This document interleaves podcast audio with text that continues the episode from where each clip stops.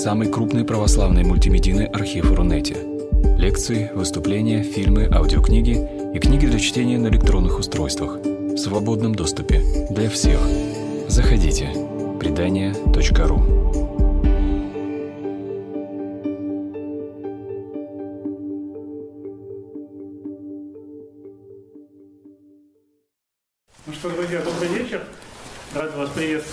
лектории предания.ру. Все, кто пришел сюда. Это благотворительное собрание все вместе нас пускает. Э, Это такое объединение благотворительных фондов, которое помогает нам решать разные общие задачи. Спасибо им, что нас ну, сюда пускают. А, Сегодня мы встретились, чтобы обсудить фильм «Два папы» и разные мысли, идеи, которые вокруг него существуют. Давайте, наверное, представлю всех. Э, Жан-Франсуа Тери, директор э, просветительского центра «Покровские ворота». Андрей Шишков, э, богослов. Ксения Лученко, журналист, преподаватель. Татьяна Викторовна Краснова, преподаватель МГУ. Отец Иван Гуайта, клирик храма Косьмы Демиана в Шубине, историк.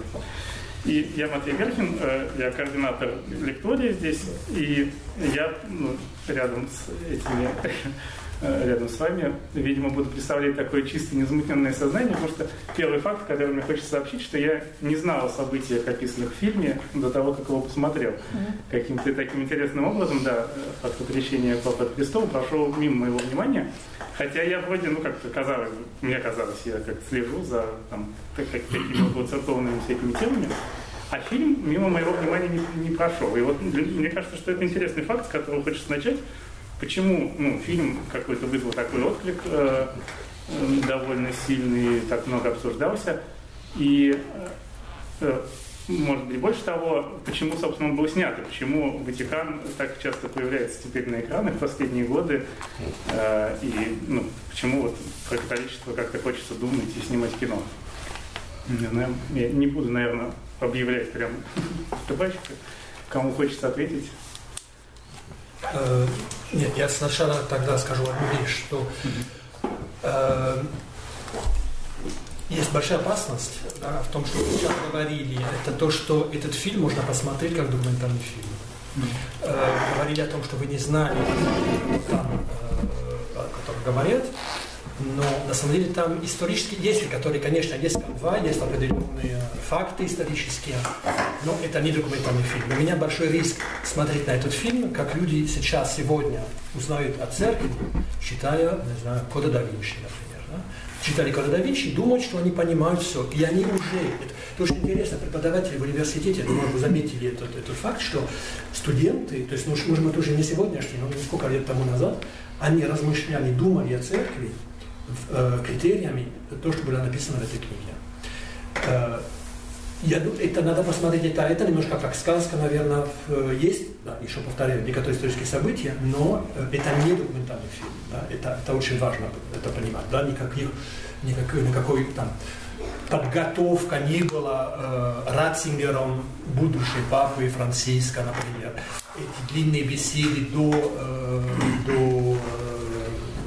до, до избрания э, папы, их ну, никто об этом не знает просто. Э, вот поэтому вот, у меня это важно, я хочу сразу посажать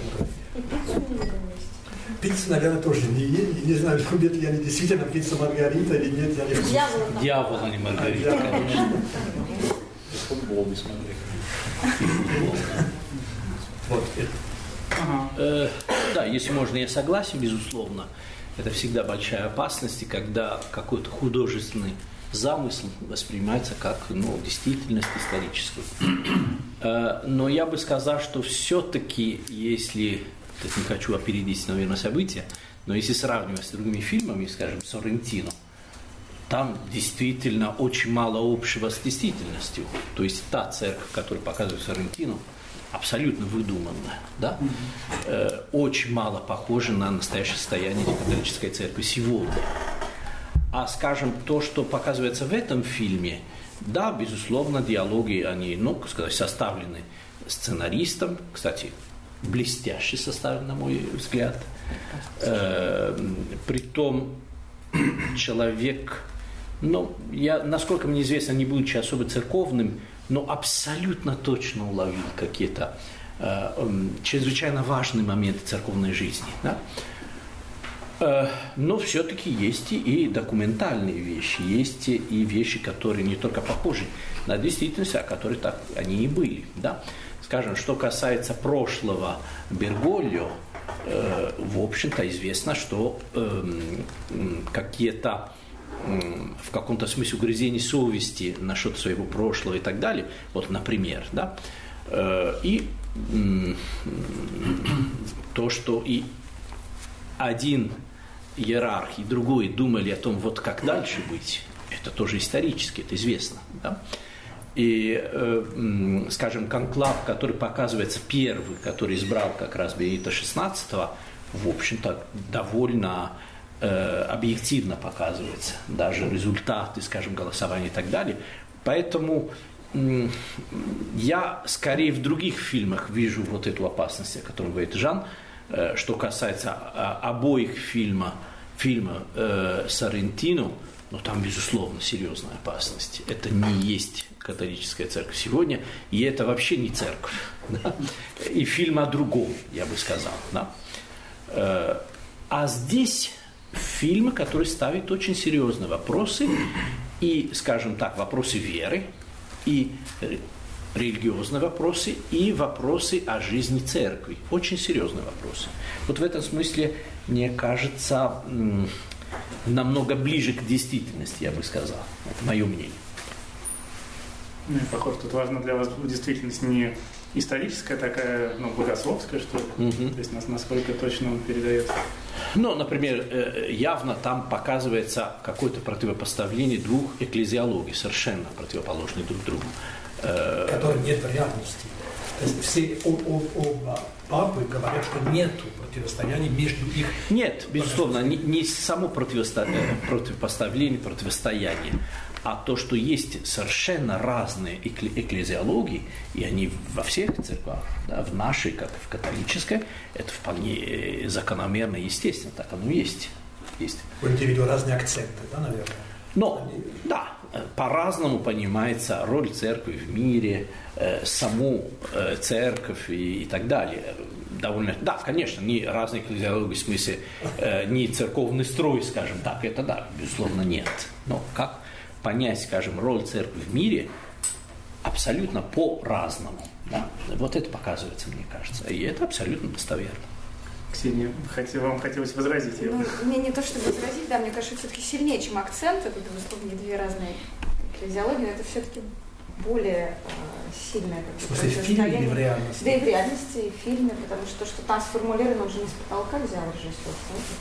Ну, то есть и не, мы, то есть мы это узнали, мы поняли, о чем они говорят, поэтому все-таки это не совсем акцент, это более какое-то сильное противопоставление.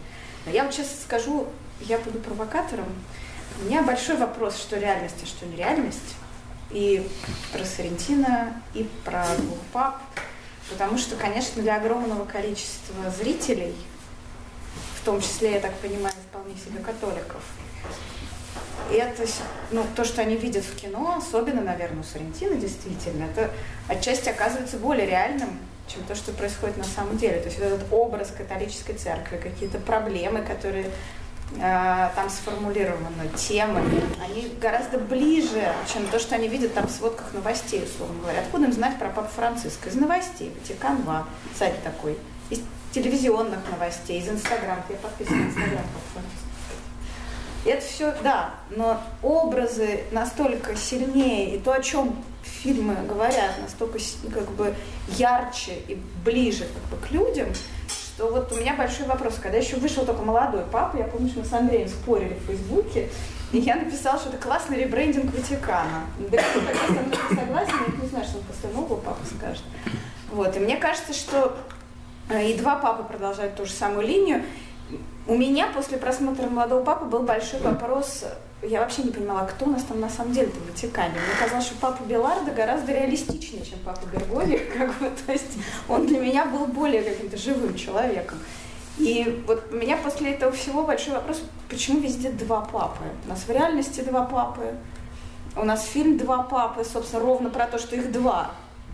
И у Сарантино теперь тоже два папы. Был один молодой, теперь у нас есть молодой и новый. Аж три. Скажите мне, пожалуйста, на самом деле там четыре. А, да, три или четыре.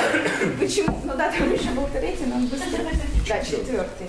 Ну, в общем, их четное количество. Да, скажите, почему у вас папа раздваивается? Объясните мне, вот Татьяна Викторовна, Жан-Франсуа. Что у вас случилось? На самом деле, я, к сожалению, вот относительно Сарентина, я прошу прощения, не подготовилась потому что я пыталась посмотреть аж две серии, где-то на середине второй, потому нет, ребята, извините, но я это не могу. Просто мне стало не то, что скучно, а ну, ну нет, ну просто это какой-то цирк с, с конями и все. А, вот относительно, ну и я это мое оценочное мнение сугубо относительно а, двух пап. А, моя большая часть моей жизни, да, я католик, большая часть моей жизни связана с монастырем кармелиток в Венеции. Кармелиты – это самые закрытые, кармелитки, самый закрытый орден из тех, которые сейчас есть.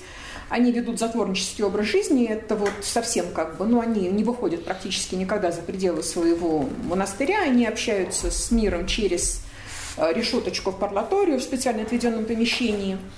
Мы дружим, и это моя семья на протяжении последних 30 лет – это было, пожалуй, первое культурное явление, вот два папы, которые я принесла в клювике своим сестрам и сказала, девочки, пожалуйста, посмотрите, потому что это совершенно изумительно и прекрасно. Вот. А относительно того, почему сейчас... Какая была реакция? Да, пожалуй. А я сказала так, давая это фильм «Настоятельница», я сказала, это сделано с уважением к церкви.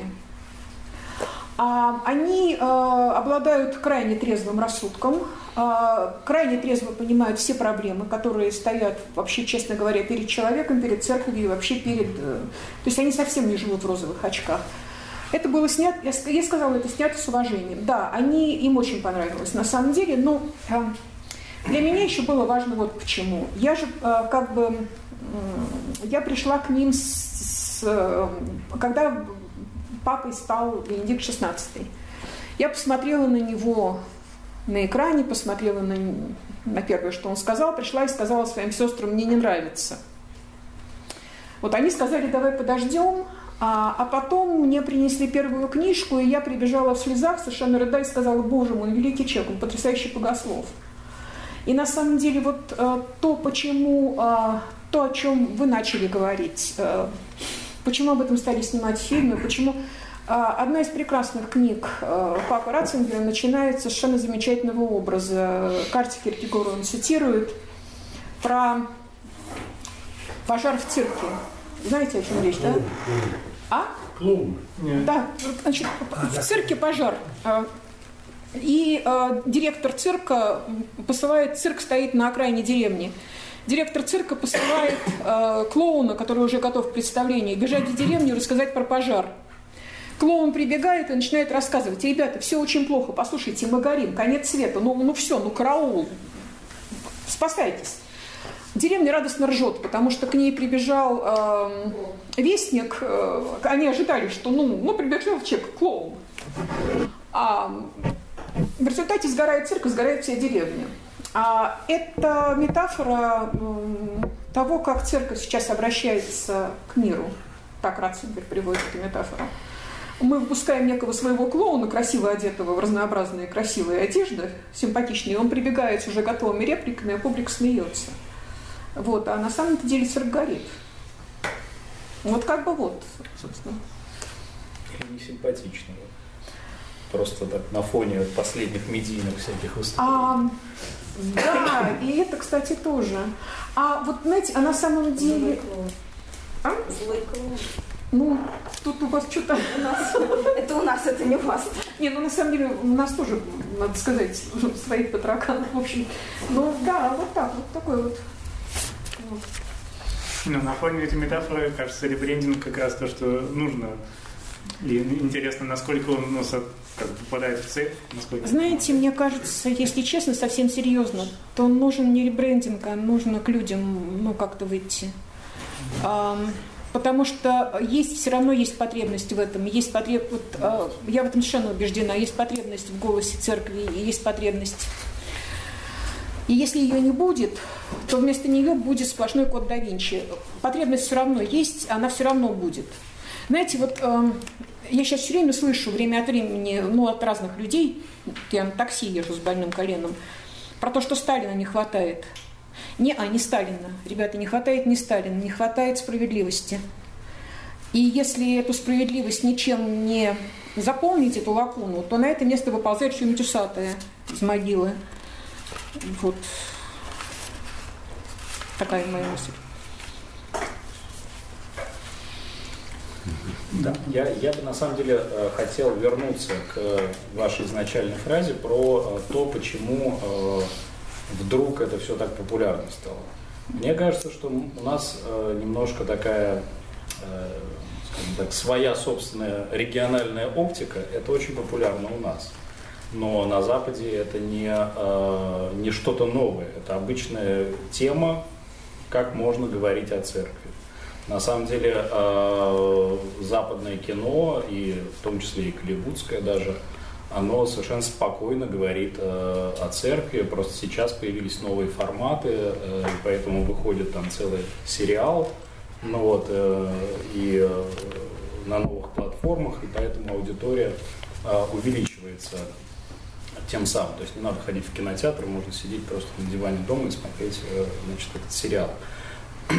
Но э, при этом э, на Западе, в общем, довольно давно сформировалась эта культура э, говорения о церкви и, э, э, и, и не только к теме пап э, обращаются, но и вообще э, говорят о самых сложных вещах. Вспомним оскаровский фильм «В центре внимания» недавний, а, а тема папы начинается, а, кстати говоря, вот как я прочел а, недавно в одной статье, где напомнил с фильма Нани Моретти «Хабему с папом», где, значит, избирают папу, и он сбегает, потому что он не готов. Там, кстати, один папа был, там не два. Да, они, они, они, они начали двоиться позже, да?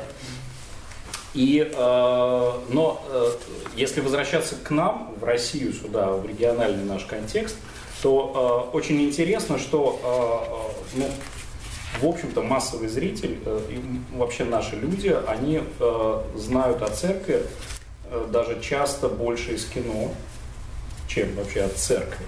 Да, и вот я пом, помню просто несколько лет назад э, была такая социологическая служба «Среда», она проводила опрос, Среди тех, кто назвал себя православными, они задавали им вопрос, значит, а Святой Дух он исходит от Отца или Отца и Сына? Угу. И, конечно, все воспроизводили католическую формулу, Абсолютно. потому что они ее слышали. В сериалах. В сериалах, в кино, а, и где-то около 70% да, ответили от Отца и Сына, филиоквы, да. И э, для них это никакая не проблема. Люди себя называют православными при этом. Э, сколько еще людей, которые не называли себя православными, могли бы ответить так же, да? И э, на самом деле вот это воздействие э, ну, как бы кино, сериалов через массовую культуру сегодня, на мой взгляд, э, в общем, большой вызов для церкви, потому что та реальность, вот о чем Ксения говорила, та реальность, которая формируется через э, художественные средства, она гораздо привлекательнее, чем та, которая через новостные э, сводки, да, потому что реально, конечно, никто не знает там э, папу Франциска реального, знает э, в жизни, в быту, ну там несколько десятков, может быть, человек, ну может быть сотен. Э, большинство его вообще нигде не видели, кроме как по телевизору, в новостных сводках или, может быть, в интернете. Э, и э, поэтому он для них э, ну, как такой же персонаж, как персонаж э, сериала. Да, он что-то говорит, э, и, и здесь начинается конкуренция, конкуренция образов, да, которые э, начинают э, вытеснять. И, и получается, вот я когда смотрел фильм «Два папы», э, я ловил себя все время на мысли, что, э, что Хопкинс и Прайс интереснее, чем Ратцингер и, э, и э, Берголья просто потому, что они как бы проработаны э, как образы лучше, чем, чем те, которых мы видим. Э, э, это не, не говорит о том, что э, Папа Бенедикт и Папа Франциск, они не глубокие люди, совсем нет. Просто мы их не знаем совсем. И мы с ними не знакомы, и они, э, они очень далеко от нас. И вообще, может быть, тот Папа Франциск, которого мы видим, это на самом деле нереальный Папа Франциск. Потому что есть там много разных про раздвоение пап, да? Есть как минимум два Папы Франциска. Есть Папа Франциск сторонников Папы Франциска, и есть Папа Франциск э, в видении, например, американских католиков-консерваторов. Просто из части ада, который, значит, рушит церковь. Это два разных человека, и они действуют в этом медийном два поле. Ну да, два разных образа, один человек, два разных образа, но они одновременно действуют. И э, когда происходят какие-то там амазонский синод проходит, да, э, читая просто э, одновременно сводки из разных э, информационных агентств, из консервативных из там, тех, которые официально, мы просто видим, что там э, это, это просто из разных стран, да? Это про разных людей из разных стран, это может быть вообще не, не может быть про одно и то же событие. Э, и э, мне кажется, что вот сегодня в нашей культуре, которая пронизана масс-медиа, и э, на самом деле вся полностью находится в таком, ну, в некотором смысле, виртуальном воображаемом пространстве. А вот появление таких произведений, как там «Два папы» или там «Молодой папа», «Новый папа», это большая, большой вызов для самой церкви. Да, потому что людям действительно непонятно, что реально. Ну, да, то есть мы когда задаем, задаем вопрос о реальности, то есть вопрос о реальности в эпоху метамодернизма, э, э, он уходит, э, потому что реально то, во что как бы мы верим как в реальное. Ну вот, если мы смотрим про приключения Лени Белларда, и мы как бы верим, что вот эти идеи, которые оттуда на нас транслируются, они как бы вполне могут быть, то есть они с нами коррелируют как-то, то у нас создается такой как бы образ э, внутри, и мы даже можем его проецировать на католическую церковь, к примеру, или вообще на христианскую церковь, говорить, ну да, это, это вполне так себе по-христиански. У меня короткая ремарка просто. Я когда посмотрела «Два папы», буквально вот в те же дни, вот я просто выключила плеер с фильмом, и ровно в новостях был сюжет о том, как папа Франциск идя там на встречи с людьми, отдернул руку. И все это обсуждали, что вот этот вот добренький Франциск, который всех любит, вот с таким скривленным лицом, знаешь, какой-то страждущей женщины отдернул руку. Это действительно очень неприятные кадры. Я себя поймала на том, что, ну, зачем же мне вот, я только что фильм посмотрела, он такой хороший, Франциск, мне так там нравится, такой прайс прекрасный его играет. Ну зачем мне вот это сейчас показывают? Я что, должна расстроиться? Это вот он хуже, чем про него в фильме показывают? Нет, я уж выбираю Франциска из фильма. Можно мне его любить дальше. Вот это к вопросу соотнесения с реальностью. Почти как по, по Ленину, да? Самое важное из всех искусств. У нас является кино, да. Театр и цирк. Ну, это понятно, но это, наверное, говорит о том, э, какова мера ответственности, скажем, э, кинематографа, вообще-то любого искусства и людей, которые ставят, допустим, вот такие картины. Потому что э, польза может быть фантастическая, но и вреда может быть много также. Да.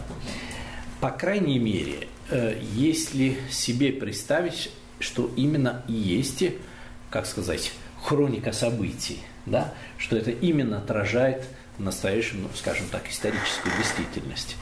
Вот, как мне кажется, э, случай с Соррентино, мы, кстати, с вами тоже спорили немножко в Фейсбуке. Э, фильм, на самом деле, мне оба, кстати, и молодой, и новый папа, очень нравятся. Но не как фильм о церкви. То есть фильм, который говорит совсем о другом, на мой взгляд. Но сейчас мы говорим не о них, поэтому я дальше не буду. Э, но блестяще снят. То есть это мастерски, это гениально.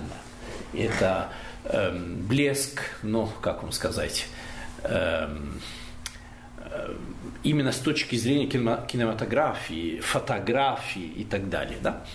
И потому тем более опасности, чтобы настолько красиво, настолько э, гламурно, настолько, в том числе, не только, конечно, да, Но что если это воспринимается как историческая действительность, это, конечно, в каком-то смысле караул, потому что действительно это не совпадает с тем, что как живет католическая церковь сегодня.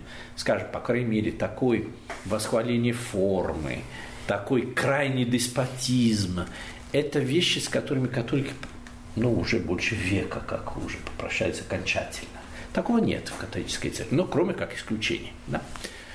Но э, если вот вернуться к нашему фильму, все-таки, э, мне кажется, то, что оба, ну, главных, скажем, актера, они просто гениальны.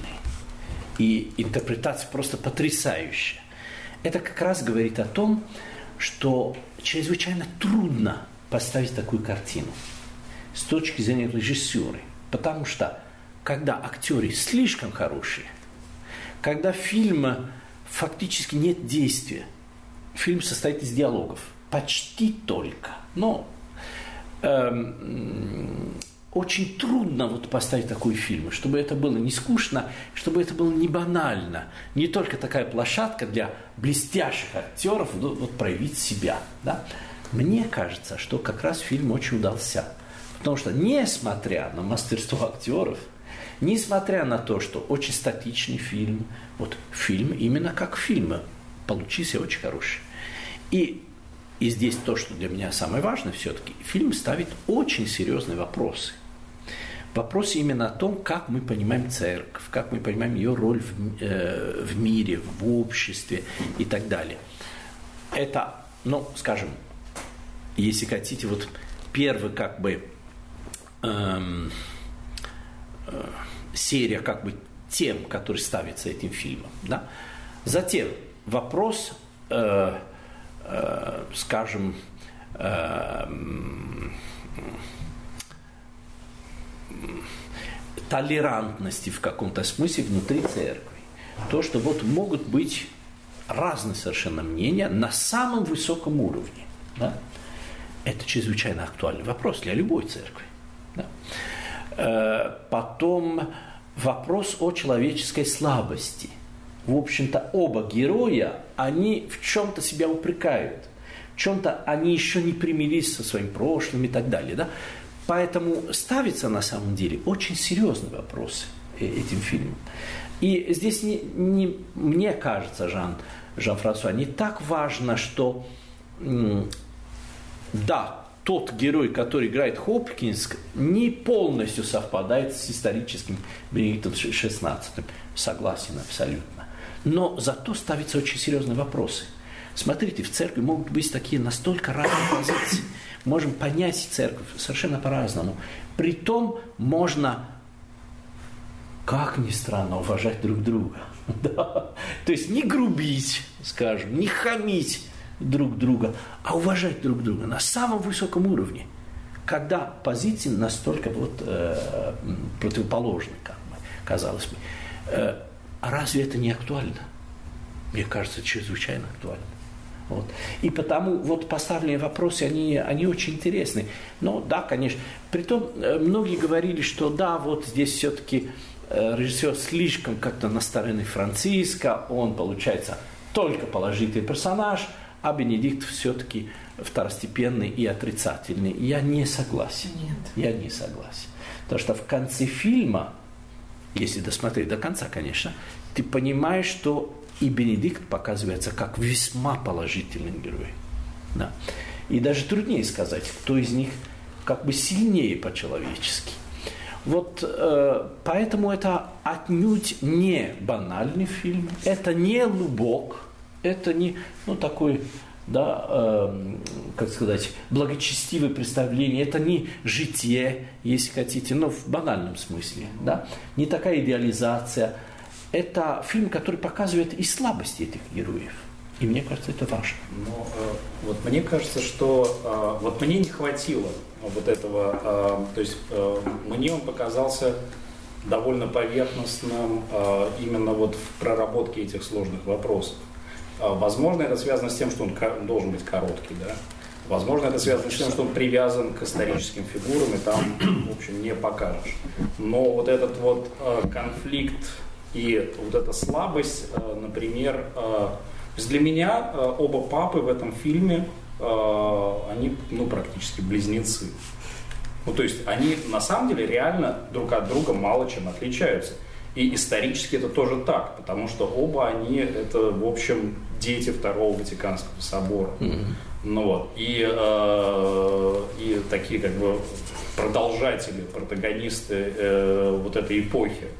И э, в этом смысле э, вот мне не хватило между ними э, не то чтобы не конфликта, нет, а именно вот этой разницы потенциалов, которая создает напряжение. Они, они слишком хорошие, э, они слишком э, положительные, ближе к концу даже.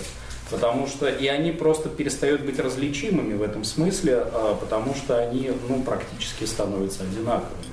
То есть даже вот этот вот условный, условный консерватизм и условный либерализм, они в конце фильма приходят в какую-то вот эту срединную позицию э, и э, в ней, в общем-то, застывают.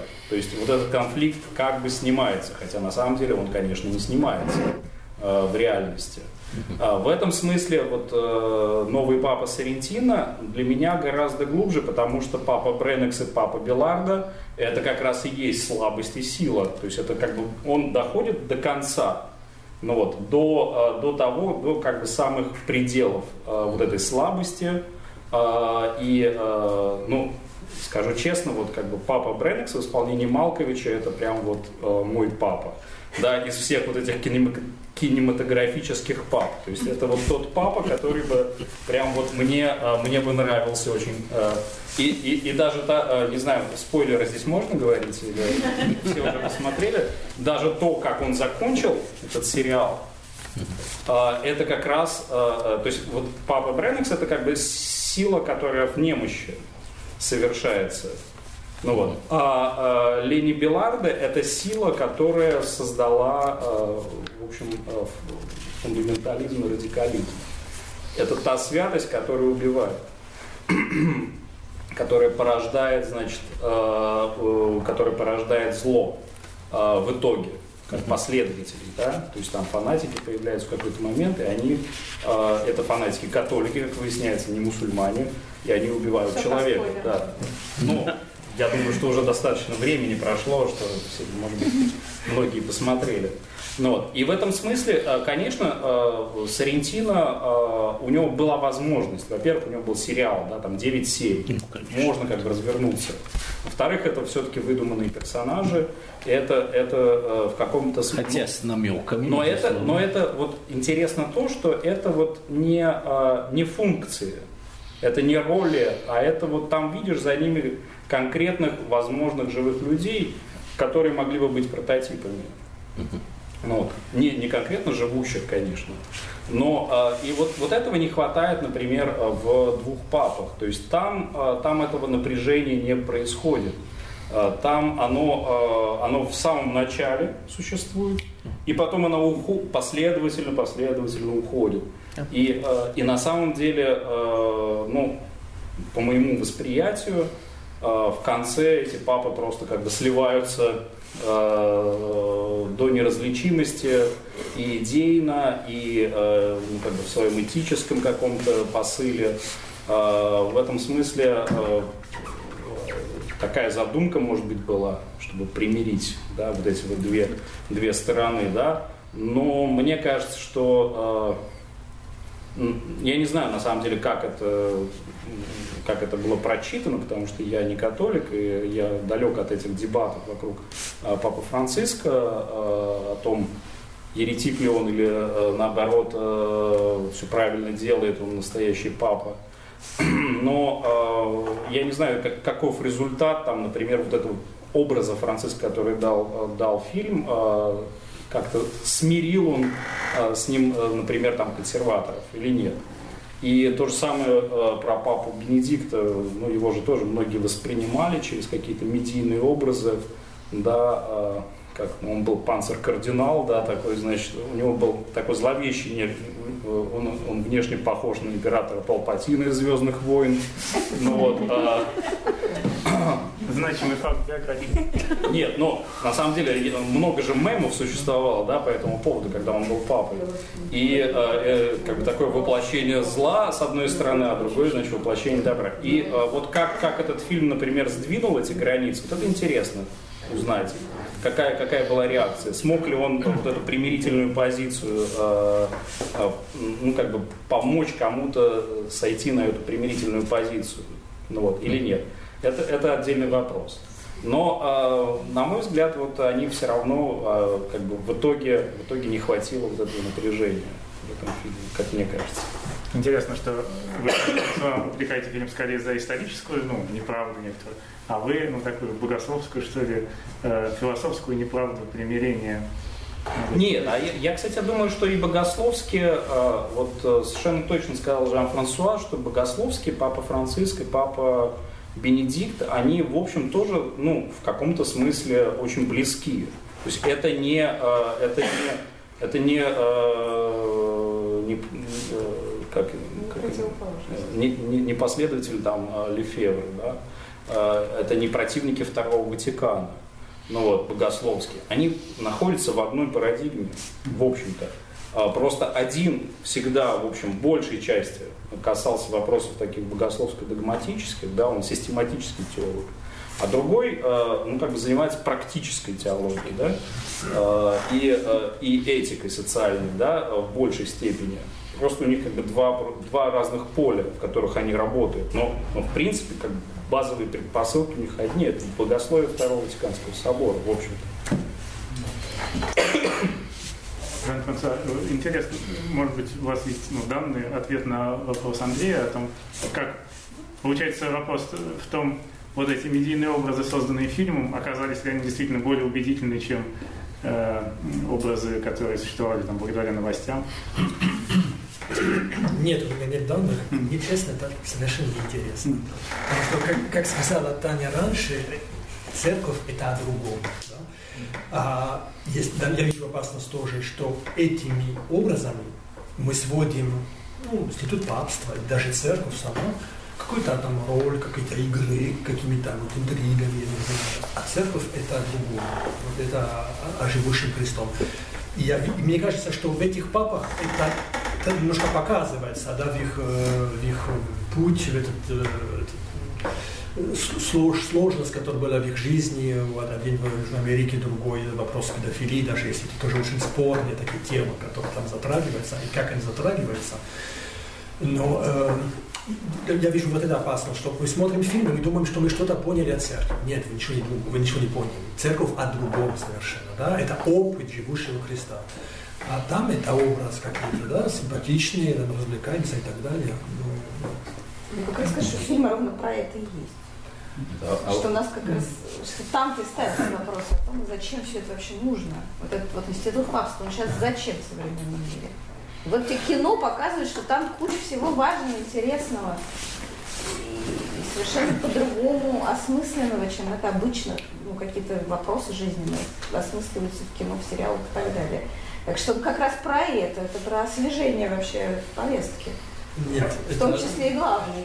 Это именно это об освещении поверхности этого события. А глубина этого события, которое придает э, смысл и поведение, может быть, да, э, то, что там в этом фильме, то, что позволяет, э, например, Ратцингер простить Франциска, да, в тот момент вот, исповедь в кавычках, да, когда mm-hmm. он, э, он говорит, это не самое главное, я забыл какие-то слова он говорит. И, вот.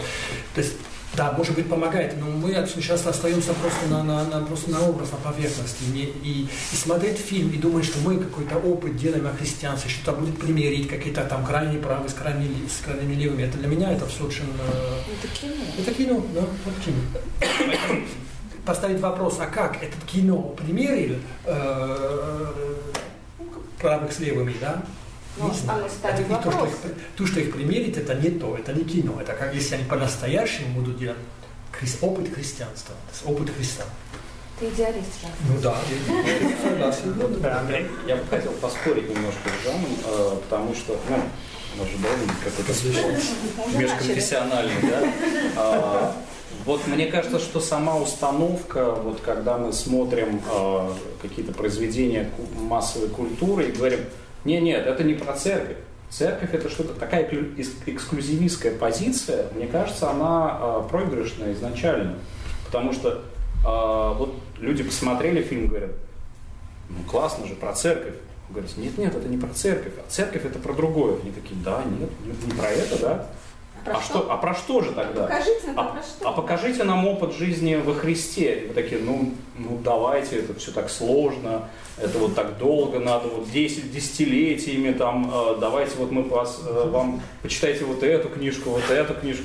Ну, понимаете, э, на самом деле вот это э, ничем не отличается по большей части от того, что ты, вы, например, кому-то даете какие-то книжки читать. Там, митрополита Антония Суржского многие рекомендуют. Вот прочитал человек, и говорит, вот все почитайте. Но на самом деле это же то же самое по степени воздействия. То есть это тоже, это тоже про церковь, просто с другой стороны. Да? Вопрос. И э, еще один момент просто вот э, с отцом Иоанном и с э, каким Иоанном. Э, э, э, значит, э, мне, вот вы говорите все время, что это опасно. Вот это вот как бы чувство опасности, откуда оно берется? То есть почему, почему вдруг что-то опасно для церкви? Вот. Что, что здесь может быть опасного? Вот это просто вопрос, я не очень понимаю. Вот когда кто-то высказывается про церковь, а, что там опасного? Что люди поверят, что так есть в церкви, но что они, они же не идиоты, они знают, что это фильм, да? Ну вот, а, Нет. что, что человек посмотрит там... А, Всегда не идиоты. А, или, или почему это опасно? Вот у меня вопрос такой. Да, Татьяна Викторовна, хотели сказать. Мне кажется, на самом деле, э, что безумно важно с самого начала, и почему мне кажется, что это как раз про церковь, абсолютно вот так, как надо, а, на протяжении двух часов изумленная публика а, не видит ни смертоубийства, ни э, кто-то на ком-то женился, ни кто-то куда-то сбежал. То есть не вот, понимаете, как бы происходит диалог двух людей, а, про которых можно сказать а, про каждого из них, что в законе Господа воля его и о законе его рассуждают он день и ночь. Эти фактически они не заняты больше ничем. Оба этих удивительных человека. Они по-разному смотрят на свое служение, они вот тот еще, на самом деле, еще один прекрасный образ, который меня совершенно тогда поразил у Ратцингера. А, я прикован к кресту, но этот крест висит над бездной. Ничего себе в 21 веке, да? Представляете, на секундочку, вот сознание человека, который ощущает себя прикованным к кресту, и крест висит над бездной. Вау, на самом деле. И на протяжении двух часов люди решают эту удивительную, фантастическую проблему внутри себя. Проблема, которая вообще, честно говоря, для огромного количества людей просто не существует. Честно собрались, знаете, вот как бы э, вообще э, то, что я услышала от совершенно не церковного человека, э, надо же подумать, а как это он вообще собрался в отставку ушел. Например, он собрался и ушел в отставку, потому что он а, вот до последнего своего атома верующий человек, и он твердо знает, что Господь не оставит его церковь. А? На самом деле для меня вот именно это потрясающе, как бы, и вот, по-моему, как раз это очень здорово и крайне полезно для церкви, то есть то, что люди могут на протяжении довольно длительного времени находиться внутри вот этой вот парадигмы, где ничего другого фактически, фактически не существует. Вот, вот так вот, мне кажется. Все-таки любовные линии, смертоубийство там есть. Ну, да, понятно. Воспоминания. Чуть-чуть, да. Ну, насчет опасности, э, я когда говорю опасно, я имею в виду не опасно в смысле церковь будет сильно возражать, будет что-то делать против, будет запрещать, будет подавать в суд, будет всех агитировать, потому что это оскорбляет наши чувства. Ничего этого, насколько мне известно, не было. В Риме э, католическая церковь на все эти фильмы реагирует совершенно спокойно. То есть как бы не очень, как сказать, не стали предоставить ну, Ватикан для того, чтобы там снимали, или, скажем, э, как известно, это все сделано на студии, Чинечита и так далее, ну, по крайней мере, Сикстинская капелла и так далее. Но церковь вообще-то не, не возражала ничуть. Притом, не только относительно вот этого нашего фильма, скажем, «Два папы», но даже Соррентино. Когда, скажем, но, собственно, к Сарентину очень многие церковные люди, скажем так, из простых верующих, могли бы действительно обидеться. Ну, потому что очень много показывается, что ну уж очень крайне, но необычно, скажем так. Ну, определенные танцы, монахинь перед распятием и так далее. То есть вещи, которые действительно могли бы кого-то обидеть. Но, по крайней мере, насколько мне известно, я должен спросить, наверное, у Жан-Франсуа подтверждение, насколько мне известно, католическая церковь официально абсолютно, как сказать, не... По второй части были какие-то там заявления да? какого-то... Тоже вторая часть имеется в виду э, не молодой, а новый папа. Он действительно более в этом смысле, э, как бы сказать, перченный. Но что я имею в виду, когда говорю опасность? Я не это имею в виду. И действительно церковь не стала особо возражать. Опасности, простите, я историк. Если после просмотра фильма э, вы говорите, люди не идиоты. Ну да, люди не идиоты, безусловно. Но очень многие люди поверят, что так оно есть. Да? Э, вот для меня, как историка, ну, это э, в каком-то смысле поражение, потому что так не есть. да? По крайней мере, э, образ, который показал Соррентино, где, но, повторяю, что фильм, на мой взгляд, очень хороший. Но образ церкви, где сплошные интриги, где больше всего акцент на это, на интриги, на эм, обряд, притом такой как вам сказать, где показывается вся красота, безусловно, облачение и так далее, но внешняя сторона, такой буквально, или, скажем, папа, который, ну, правда, в самом начале, одна из первых, э, один из первых эпизодов, который заставляет целовать туфлю. Ну, простите, ну, католиков это уже давным-давно нет – давным. Это же вопрос ностальгии, да? Да, хорошо, это, это вопрос было. ностальгии. Тогда надо объяснить это. Гипотетический такой гиперконсервативный папа, который вот даже на это настаивает. Вот. Мне кажется, про, про это кино. кино. Если вообразить так вот, папу, секундочку, согла... абсолютно согласен. Поэтому я говорю, беда, если человек это воспринимает именно как историческую действительность, потому что в данном случае не совпадает. Что касается нашего фильма, намного больше совпадает. Тут проблема. И тут вот я бы хотел ответить на другой. Я считаю, да, я согласен, что, безусловно, э, с точки зрения богословия Ратцингер и Бергольо, они, абсолютно правильно Андрей сказал, они э, дети Второго Ватиканского собора, и тот, и другой. Но в фильме, теперь, если абстрагироваться от исторической реальности, действительно показываются разные подходы и разные способы понять церковь. Совершенно разные. То есть, если, скажем, вот диалог, который повторяется дважды в фильме, только, скажем, один сначала, то, что говорит в первом диалоге один герой, во втором диалоге повторяет другой герой, да, о том, что вот ты говорил так и так, а потом что-то изменилось ты пошел на уступки. Говорит, нет, я сам изменился. Да? Это, если помните, есть такой же диалог в начале фильма, где измени... я изменился, говорит Берголио, а в конце фильма это уже говорит Ратцингер. Нет, я не на уступки пошел, я изменился. Да? Не в этом ли это... парадигма Второго Ватикана-то как раз? Безусловно, но минутку, это именно эта эволюция, о которой вы говорили тоже. В начале фильма есть два подхода – совершенно разные. Я бы сказал, противоположные. Они объединяются все больше и больше, потом они действительно очень близки. Можно сказать, что побеждает одна из этих двух, если можно так назвать, экклезиологий.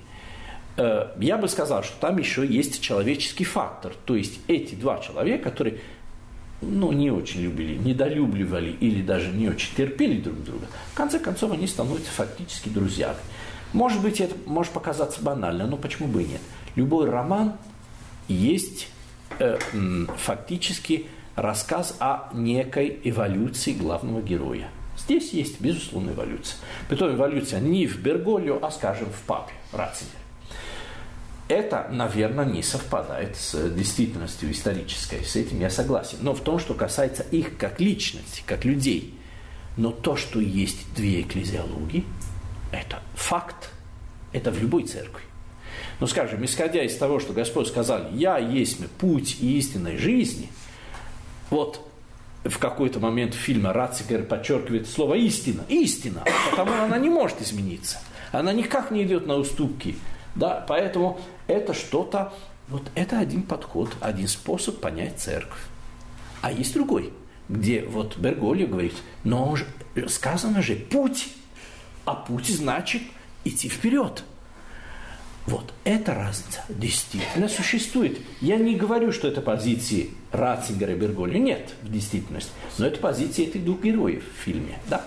Если теперь посмотреть не как на историческую картину, а как именно на художественную, э, скажем, э, как сказать, э, ну вот на... Они, допустим, придумали такой, но противопоставляют две позиции. А это очень интересно, потому что э, действительно в любой церкви есть и две, два эти способа, как минимум, посмотреть на церковь и понять, что вот раз у нас есть истина, то ни, ни шаг ни вправо, ни влево, да? кроме того, эта истина не меняется, и кроме того, раз у нас рецепт на ваше счастье, извините, пожалуйста, мы вас, вам не только предлагаем, а мы настаиваем и навязываем, и заставим вас принять эту истину. Вот это один подход. Есть другой подход. Вот мне кажется, об этом фильм. И в этом смысле очень удачный фильм. Я именно как церковный человек смотрю и вижу, да, это действительно бывает так. Вот мне кажется, в этом то, что самое интересное, что есть в этом фильме. Сарантино это совсем другой. Там есть безусловно, очень много интересного, но совсем из другой оперы, на мой взгляд. Но об этом теперь Но все то же самое там есть. Э, то есть, ну там это просто доведено до каких-то крайностей, и это гротеск. До гротеску, абсолютно. Ну, да. Он и начинается как э, да. с самого начала как гротеск, поэтому его никто да. не смотрит как историческое что-то. Но, но вы сами вначале да. сказали, люди гораздо больше верят этому, чем... Ну, и они верят как бы образу, да, этому э, сложившемуся, но образ, образ не связан с историей. Католицизма не было на протяжении истории. Вот именно. А, а кардиналы-отравители всякие. Теперь а я с вами как раз согласен. А Если... все эти картинки средневековые Согласен да, абсолютно. В церквях висели там вот. с, с пьянствующими монахами. Если бы... Еще только в смысле э, художественных образов не пережил своей истории. А корабль плывет. А он ну, то есть это нельзя сказать, что это не церковь. Нет, и это тоже сатирические картинки. Безусловно, абсолютно согласен. Э, Но... Правдивую реальность, да. Поэтому католицизм все хорошо с художественными образами, мне кажется, с их переживанием и с тем, что они мы уже поняли, что да, они не поэтому опасны. они могут себе позволить. Могут себе позволить и Соррентино, да. Но, может быть, они могут себе позволить именно потому, что все это было, и потому что в основном этого сейчас нет. Может, не, не то чтобы нет, мне кажется, вот здесь другой, что он, оно как бы отрефлексировано. Вот что важно. Но, безусловно. Оно, оно переработано уже. Э, в том поэтому, числе, да, э, согласен. И то, что согласен. оно сейчас опять появляется, это значит, что людям опять интересно.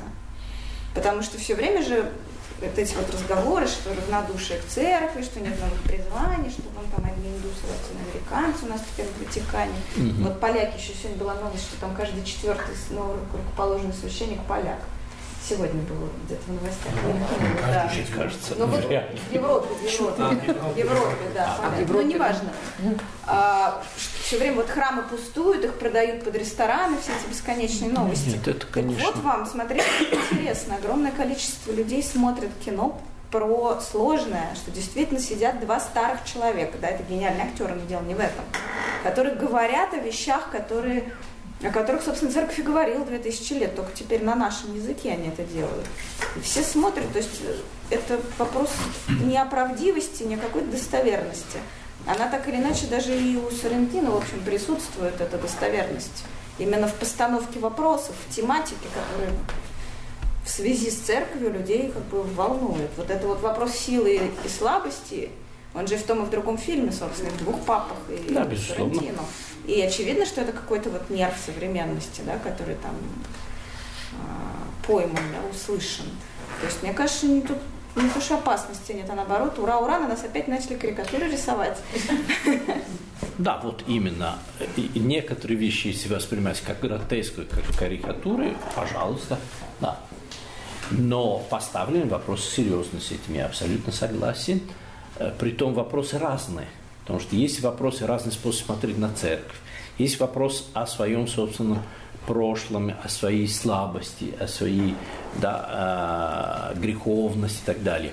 А есть вопрос, например, о совести. Это замечательный вопрос, который ставится именно этим фильмом, да, «Два папы». Потому что, в конце концов, это вопрос совести. Скажем, папа Ратцингер, который принял историческое решение, абсолютно не настолько удивительно, что как, кстати говоря, он э, в фильме где-то говорит, вот когда я говорю на латыни, когда хочу, чтобы меня не поняли, потому что всего лишь 20% кардиналов понимает, так оно и было, когда он объявил о том, что он уходит. Потому что он говорил на латыни, я видел вот это прямо. И мало кто реагировал, потому что среди самих кардиналов огромное большинство не понимал, что говорит папа. Только когда стали им переводить... Те, да, вот. Так вот, э, что я хотел сказать. Э, в главном все-таки документальном этот фильм. Во многом. Нет, все-таки как раз и этот фильм не, не главный документально. Вот ставить серьезный вопрос. Вопрос о совести. Вот что для меня очень важно. Потому что решение, такое удивительное решение папы Ратцингера, такое решение может принять только человек, для которого совесть – это какая-то очень серьезная категория, очень важное понятие. Да?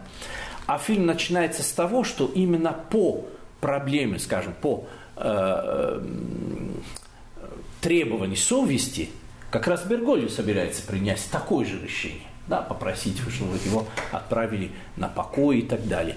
То есть это э, довольно серьезный вопрос. Притом вопрос, когда э, разговор о совести ведется внутри церкви, это очень сложный разговор, потому что здесь действуют немножко другие традиции, э, послушания и так далее. Да?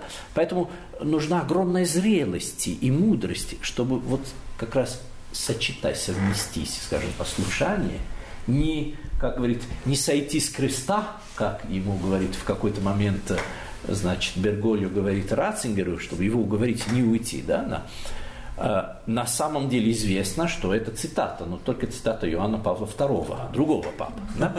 Но, э, но все-таки интересно, потому что это принципиальные вопросы, но которые, э, как сказать, чтобы ставить такие вопросы, вот почему меня, меня удивило, что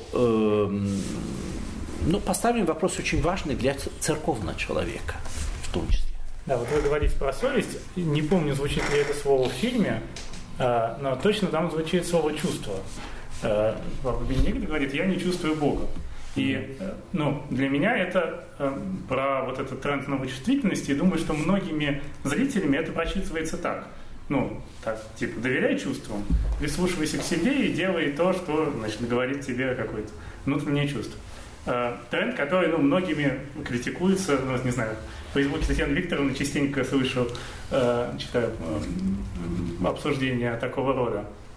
И, ну, для меня это какое-то, э, ну, тоже почти гротескное выражение вот этого тренда, то есть прислушиваться к чувствам и там оставить папский престол. Э, как вам кажется, насколько действительно этот тренд здесь звучит и э, но интересно, э, как бы, почему, ну, Татьяна Викторовна, к вам, да, почему это разные истории про ваших студентов и про Папу Бенедикта, например? Знаете, на Извините, самом деле, а, нет, а, как бы это все совершенно нормально и правильно, это все примерно об одном. Мне кажется, что вот, может быть, а, нет, во-первых, на самом деле ему уже принадлежит замечательная мысль Ратцингеру про то, что Вера – это своего рода эксперимент взаимодействия с Христом. И здесь невозможно быть наблюдателем. Или ты вступаешь в этот эксперимент, или ты в него не вступаешь. Если ты вступаешь в него, ты принимаешь все те риски, которые он несет. И он приводит как пример э, Терезу из Лизье, очень беспроблемную святую, маленькую Терезу, которая прожила в церкви всю свою жизнь, и вот под конец ее терзали те же сомнения, которые терзают самого горького атеиста – невозможно, если вы честный человек, знаете, вот это та мысль, которая мне, например, ужасно дорога. А, если вы честный человек и искренний человек, то если вы очень верующий человек, вы не избежите кризисов. У вас все равно будут темные э, времена, когда вы будете думать о том, что все не так, ничего этого нет. То же самое, если вы честный атеист, вы не можете избежать сомнений в том, что оно все-таки есть. Вот, поэтому как бы, ну, Это вопрос э, действительно честного эксперимента, вот, вот такого вот. Относительно чувств, знаете, мне кажется, для церковного человека это немножко... Вот я сейчас второй раз возвращаюсь к своим монахиням. Я спросила как-то раз свою сестру, у меня есть как бы Э, ну, до, до тех пор, пока я не выучила итальянский достаточно для того, чтобы разговаривать, э, мне поневоле пришлось разговаривать с единственным человеком, говорившим по-английски в монастыре. Вот сестра Кьяра. А, она э, пришла в монастырь в 18 лет, в 19, сейчас ей 56. А все это время она в закрытом монастыре, и она на протяжении нескольких лет ухаживала за очень тяжело больной сестрой. Я спросила ее, не вызывает ли у тебя это раздражение, не вызывает ли у тебя это неприятных чувств, не вызывает ли это у тебя. Она мне ответила замечательную вещь, которую я теперь э, все время для себя самой цитирую. Она говорит, э, ты не отвлекайся, делай, делай, чувства придут. Это было первое. А второе, еще замечательный завет, который дала мне тоже сестра прекрасная Кьяра, которая мне сказали, это все очень просто. Вот ты знаешь, сказала она мне, надо просто делать как Богородица. Я говорю, в смысле? Она говорит, ну вот представляешь, вот я вот сейчас пол мою, тут вот пролилось что-то. Ну, вот как бы это сделала Божья Матерь? Она бы вряд ли стала делать это со злостью, тряпкой, шварк-шварк. Она бы с любовью сделала. Вот это и делай с любовью, все будет хорошо. Вот, собственно, хорошая задачка, правда? Вот, ну, просто делай как Богородица, и все. Ничего тут, собственно, никакого вопроса нет. Нет, мне кажется, что на самом деле, понимаете, как бы вот это действительно очень про честность. Очень про честность. Э, и еще вот со стороны э, Ратцингера про очень большое доверие к Богу. Вот. Ну, насчет э, чувств, там в фильме есть проповедь Бергольо уже после того, как его как-то немножко отстранили, но сняли с, скажем, он уже не э, э, главный в ордене иезуитов э, в Аргентине, это своего рода ссылка. Его послали в горы и так далее, и там он читает проповеди как раз об этом. Говорит, вы думаете, что вот есть как бы телевизор и как бы сигнал, да, иногда бывает слабый сигнал, плохо ловит и так далее, да. Вы думаете, что у нас, у священнослужителей, есть прямая связь с Богом? Нет. Бывает, что мы ничего не чувствуем. Бывает, что нет вот никакого ответа. Если помните, вот э, да, такая. Да, да. Вот поэтому вот насчет чувств, допустим, есть такое. Ну, для меня просто два, скорее, противоположных подхода. Когда нет чувств, просто продолжать делать, ну, доверяя какому-то своему ранее сделанному выбору, или когда нет чувств, ну, закончить это раз, раз этих чувств больше нет. А я вот э, просто с другой стороны на чувство, религиозное чувство, да, это же главная тема либеральной теологии, начиная с 19 века. То есть э, э, что, что как бы в основе, да, э, разум или чувство? Как, почти как под Джейн Остин, да?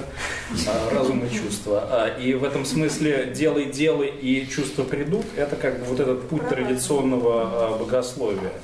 А, э, а опора на чувства – это как бы путь либеральной теологии. И в этом смысле э, Ратцингер, который в фильме э, должен был бы быть таким как бы условным консерватором, ну, вот, он просто как бы выступает в парадигме этой либеральной теологии, которая сегодня уже на самом деле выглядит как консервативная, угу. в общем-то, спустя там сто лет. И в этом смысле это тоже довольно, ну, как бы любопытный э, Там в этом и момент. конфликт, что он, будучи честным, вдруг становится на противоположную сторону. Да, потому что есть как бы подход, который с истиной связан, да, вот эта вот тема истины. Это вот догматика, это ну, систематическое богословие. А есть подход, э, который как бы опирается на чувство религиозное, и там универсальность, в принципе, религиозного чувства, которое выражается по-разному в разных религиях и так далее. На самом деле никакой догматики нет, в общем-то. То есть э, она достаточно условна. Она, э, про это Лингбек хорошо очень писал в свое время в своей книге «Природа доктрины», описывая все как бы, эти подходы. Э, ну вот, и, э, и здесь э, мы видим, что да, действительно в нем как бы такие два, два, два этих полушария. Да? С одной стороны традиционное такое богословие, которое опирается на тему истины, и второй, как бы либеральную теологию, который э, опирается на тему опыта, чувства и... А, а, а Франциск на что опирается? А он опирается на практику.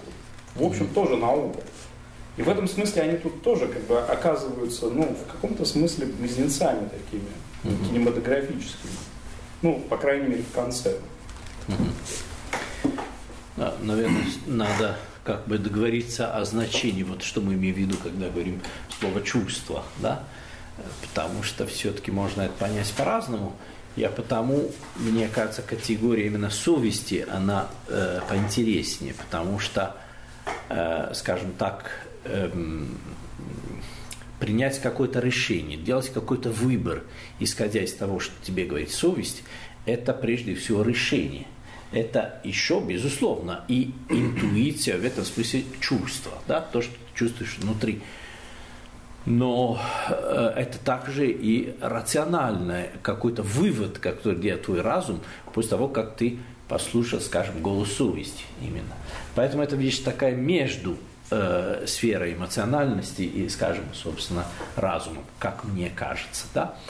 А что касается консерватизма, якобы э, Ратцингера, ну это, конечно, миф. Ну, условно. Потому что Безусловно, ни один консерватор не э, принял такое решение, какое принял папа Ратцингер, то есть, э, который идет вопреки традиции, в этом смысле это не выбор консерватора. Э, вот в этом смысле э, эти слова э, консерватор, либерал и так далее, они весьма условны, когда речь идет, идет о церкви. Безусловно. В этом смысле э, Папа Иоанн Павел II гораздо больше консерватор, потому что он безусловно, до конца безусловно. прожил папой. Вот для него как раз вот эта идея не сойти, не спуститься да. с креста, это было главное. Потому, несмотря на Паркинсон, несмотря на серьезные вот невозможности уже управлять церковью, он оставался, как бы, он считал, что это и есть, означает быть, вот, как принять крест и так далее. Э, папа Ратцингер в этом смысле оказался намного более прогрессивным, чем его предшественник в этом конкретном вопросе. Да? Есть вопросы, в которые, безусловно, папа Берголи более консервативный, чем Ратцингер. Он пастор, прежде всего пастор, а не богослов. Как богослов, безусловно, Ратцингер очень интересный. Но э, тут есть вот э, как бы э, принять во внимание именно художественный замысел, мне кажется, они вот Ратцингер и Бергольо, вот эти два способа понять церковь. Вот, э, мне кажется, это безумно интересно. В этом смысле, конечно, в конце э, фильма Папа Ратцингер, он становится таким прям э, модернистом, да, а, и в этом смысле он, вот то, что вы сказали про совесть, э, ведь э, в том понимании, в котором мы сейчас понимаем совесть, это же совершенно модерная вещь. Абсолютно. Потому что здесь, э, что такое совесть? Это, в общем, самовластие, да? То есть это, это как бы самодостаточность, в каком смысле ты сам принимаешь эти решения. У тебя нет папы, условно говоря, который говорит тебе, что делать. Ты, ты сам выбираешь свой путь. То есть это, это как бы кризис авторитета. Безусловно. внешнего. И э, в этом смысле у него там за спиной вся эта традиция папства, которая на него давит, да, и он, как э, настоящий модернист, принимает совершенно, принимает совершенно свое абсолютно. собственное решение, абсолютно. автономное. Абсолютно. Хотя в католическом богословии есть и определенная все-таки эта идея совести. Скажем, Фома Аквинский – все-таки очень много об этом говорит, как раз противопоставляя совесть и послушание в каком-то смысле. Да? Он говорит, если ты делаешь то, что тебе говорит твой, скажем, ну, даже папа римский, а не то, что велит совесть, ты совершаешь грех. То есть даже такой. Да. Опередил свое э, время. Дальше надо сказать, что да, он, безусловно, опередил свое время. А уже с реформацией, наверное, такая категория мысли становится еще важнее – совершенно не случайно папа немец принял такое абсолютно нестандартное решение. На мой взгляд, безусловно, он католик, без всякого сомнения и так далее, да, но который довольно хорошо знает и богословие все-таки, скажем так, э, реформации. Безусловно, безусловно. Вот это. И в этом смысле отнюдь не консерватор. Вот я хотела вернуться к тому вопросу, который, собственно, Матвей задал, потому что тут как бы моя медийная площадка, не богословская, про вот этот вот язык новой чувствительности и психотерапевтического поворота и всего остального. Да, действительно, все эти наши прекрасные фильмы про церковь, которые мы обсуждаем там сегодня, которые еще можно там другие примеры привести, они, конечно, говорят современным этим нашим зрителям с нами на том языке, на котором теперь про эти вопросы говорят. В том числе, то есть это, собственно, ровно про то, что вот на этом языке новой чувствительности, в понятных нам категориях, теперь можно задать и вопросы про христианство тоже, и поразмышлять как бы про отношения там с Богом, про религиозные чувства, про взаимоотношения там в связи с церковью или внутри с церковью, тоже вот используя тот понятийный аппарат, который адекватен нашей собственной эпохе, который используется тем же Netflix и HBO в сериалах на другие темы. Ну, собственно, да. Спасибо. Э, хотел еще затронуть еще один вопрос перед тем, как дать слово, может быть, аудитории, возможно, задать вопросы. Э, перенестись из солнечного Рима на нашу почву и подумать о том, э, почему такого рода высказывания там, о православной церкви, например, ну, не звучат, или, может быть, там, опять-таки, я это не замечаю возможен ли такого рода киноязык, что ли, при разговоре о э, православии, о нашей действительности? Вот меня тоже очень Дождемся ли мы молодого как патриарха? Как это могло бы выглядеть? Сергеем Безруковым. Это очень грустно. А, а вы знаете, э, с обратной стороны зайду. Э, значит, вот мы тут э, с моим коллегой отцом Владимиром Шмалем, который вы все знаете, просил на него сослаться. Значит, э, мы разговаривали тут про то, что э, на самом деле, э, кто такой Соррентино? Это если Достоевского перенести в Италию. То есть вот не вот по этим серым улицам Петербурга, где погода и так далее, а вот в Италию его перенести, например, Карамазова в Италии, это вполне себе молодой папа, да, по стилистике. Потому что там эти старцы, которые бросаются на колени, там какой-то... Ну, то есть это, это гротеск тоже в некотором смысле. И э, в этом смысле, что сделать, если Соррентино вернуть обратно, значит, э, Достоевского, да? Э, ну, это, конечно, условно все мы говорим, то есть такое упрощение. Но э, будет ли это интересно э, зрителю? Э, я думаю, что да, конечно, но просто это будет какая-то другая стилистика, это такой будет нуар совсем. Э, ну вот, нуар про церковь, это я бы посмотрел. Э, ну, в общем, мой ответ, что это невозможно, потому что ну, показывает весь этот прекрасный наш кинематографический процесс последнего времени. У нас есть более-менее а, про это фильмы исторические. Орда, царь. Поп. Ну, поп уже, угу. да. Чем ближе к нашей современности, тем больше лжи. Ну, так просто получается. Фильм поп про, про псковскую миссию. Я сейчас не готова как бы критиковать Хотиненко, ну, как бы потом. Мы с Виктором поговорим об этом отдельно, да. Про священника во время второй Да, но ну, просто, да, там есть сильное расхождение с эм, документальным прототипом идеологически, но дело не в этом. А, исторический фильм еще более-менее возможен, потому что тогда церковь еще была какой-то органической частью общества, она не была анахронизмом, и священники были какой-то естественный, опять же, состав, ну, сословие было частью таким же сословием, как все остальные. Да? Это, ну, и Лесков поэтому был возможен, и образ духовенства у Чехова, и все остальное.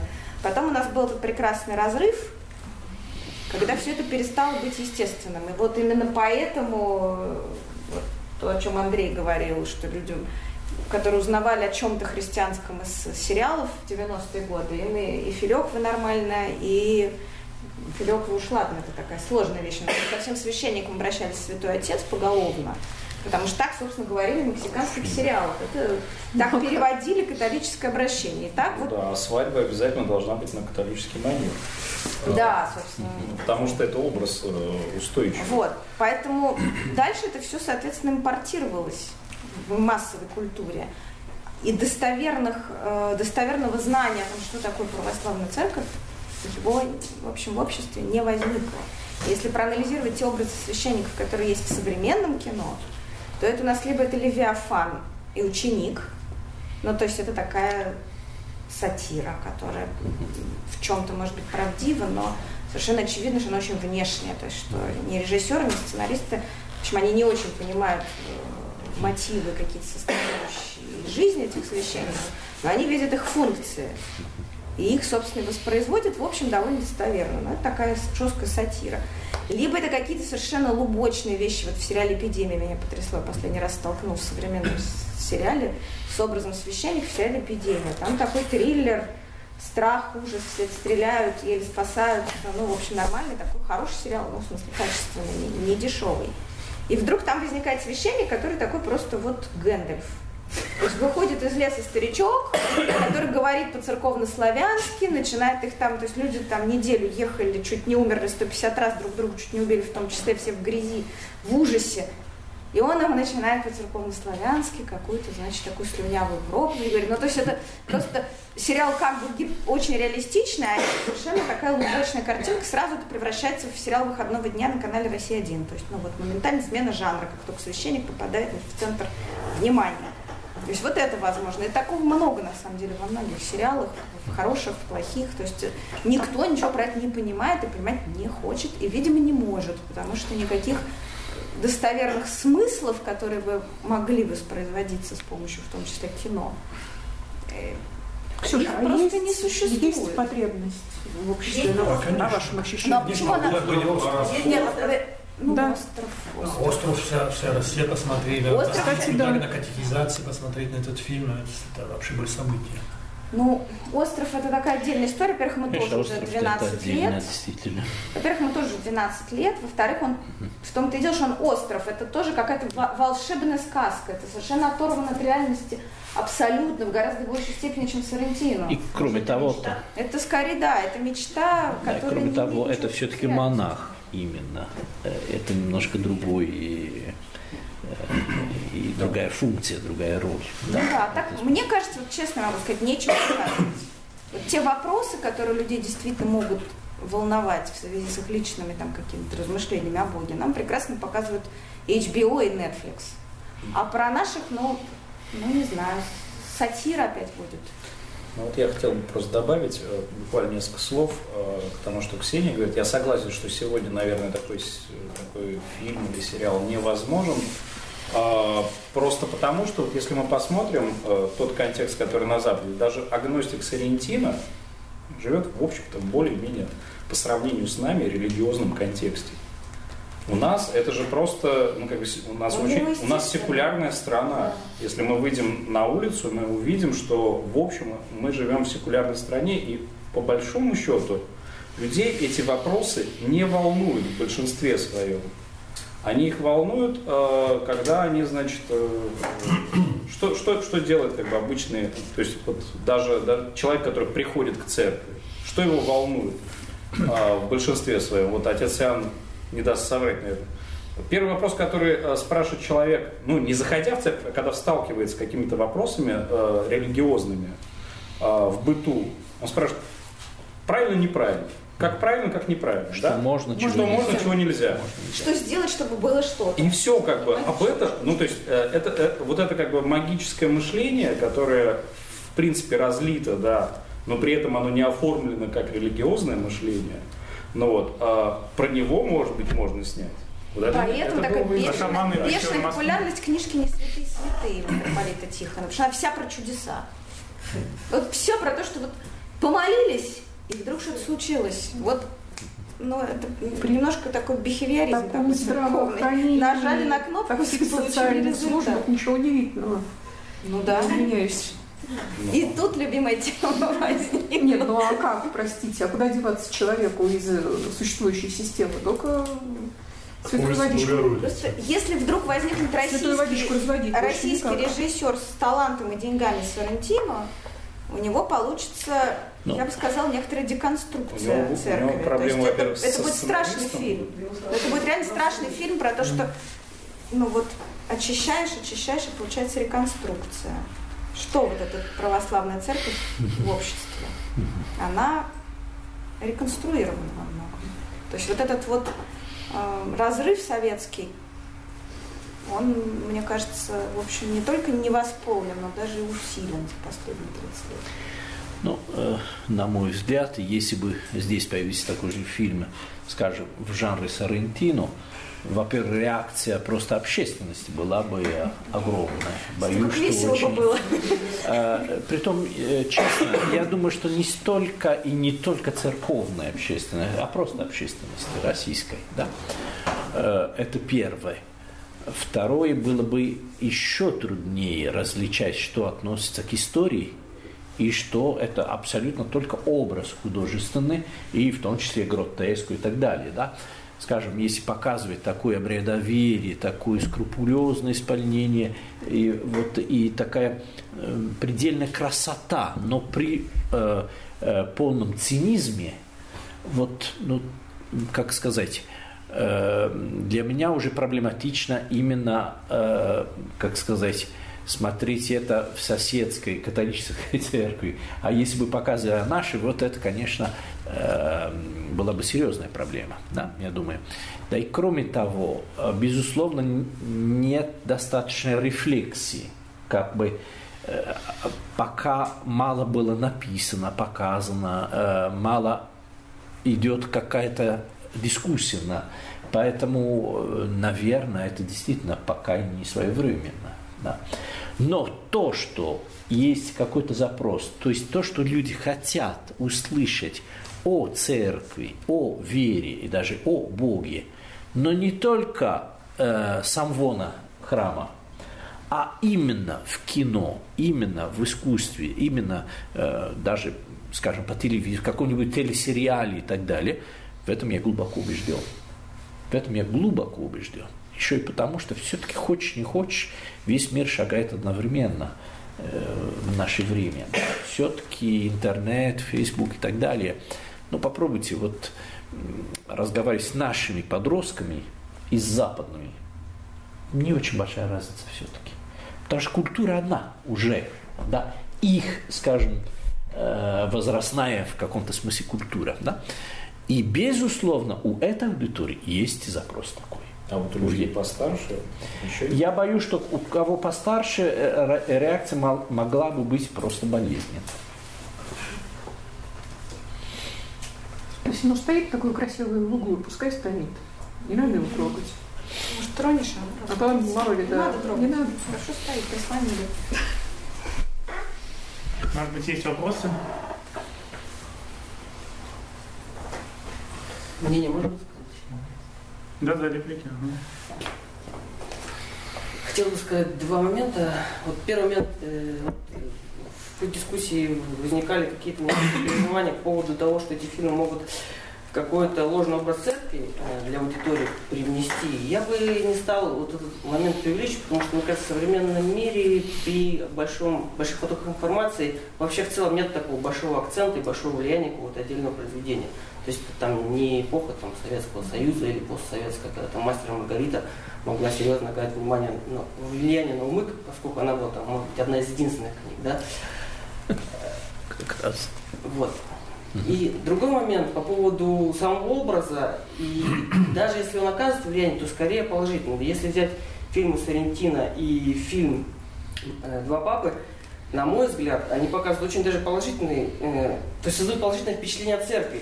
С одной стороны, Сарентина привлекает своим, своей харизмой, то есть главный герой, да, и, то есть многие люди, которые вообще далеки от церкви, они смотрят два папы, ой, молодой папа, потому что он там реально харизматичный актер, который себя влюбляет, и, ну, здорово, да.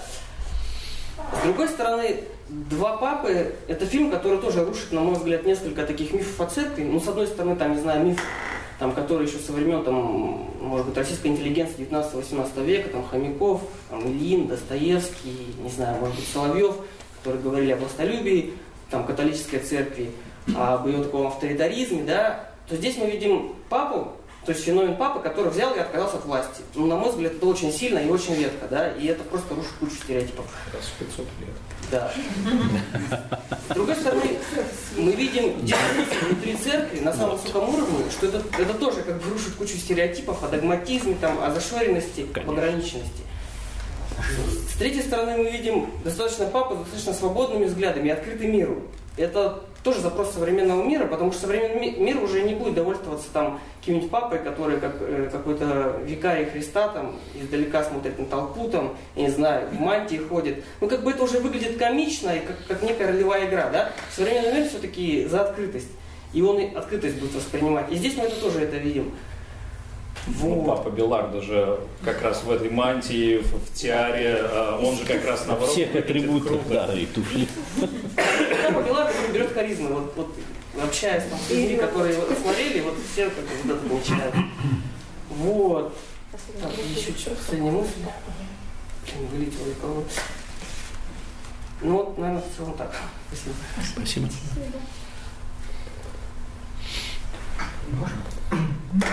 Впечатлениями э, некоторыми поделиться от того, что прозвучало. Вот э, меня больше затронуло во время, ну, то есть, э, меня затронул фильм «Два папы», но мне не очень было... Ну, то есть я для себя как бы сообразил, что, конечно, таких разговоров, наверное, между двумя высокими иерархиями не могло быть. То есть там не мог совершиться переворот в три дня, э, в результате которого один оставил пост, а другой его принял. Вот. А, то есть нам показывают размышления на тему. Э, ну вот э, там есть такой момент, э, ко- который Матвей описывает как, ты описываешь его как чувство. Но на самом деле, э, вот в русле того, какие вопросы очень важные ставит этот фильм о глубинах там религиозных размышлений, да, как церковь смотрит на истину или на... э, э, то есть это истина или это путь, это не чувство, а голос Божий. Не, не просто чувство, а голос Божий. Значит, там его и Берголья в какой-то момент должен воспринимает как голос Божий, э, что я не очень помню детали, но вот там он как бы отказывается от этого, а потом ему э, как бы этот голос Божий фактически звучит, ну или что он там с ним делает, да, он принимает этот голос Божий. И э, второй Бенедикт говорит ему, он рассказывает, я его давно не слышу, этот голос. Да. Я на этом посту должен слышать голос, но я его не слышу, я его просто занимаю. А потом вдруг, или там не вдруг, я вообще момент не понял, но не успел пересмотреть фильм. А потом в какой-то момент он говорит, я думал, что, ну, я могу переврать, что этот голос прозвучит, только я никогда не знал, что он придет через другого человека или что-то такое. И вот э, э, это сложный момент, э, что такое чувство в отличие от голоса Божьего. Но я, вот не- я долгое время пробыл в традиции, которая упирает на откровение. Я хуже знаком или как бы плохо знаком с православным католическим восприятием откровения, но я провел традиции, которая очень упирает на это откровение к каждому прихожанину, э, там, э, пастырю, иерарху. Откровение, оно еще там э, в этой традиции как бы расписано, где границы откровения. Вот это откровение для всей церкви, это для прихода, а это для твоей личной жизни, твоей семьи. Вот. Но вот это вопрос об откровении. И там фильм, по-моему, заканчивается этим, там э, такой метафорический кадр. э, э, ну, э, там пустота, да, по-моему, в последнем кадре.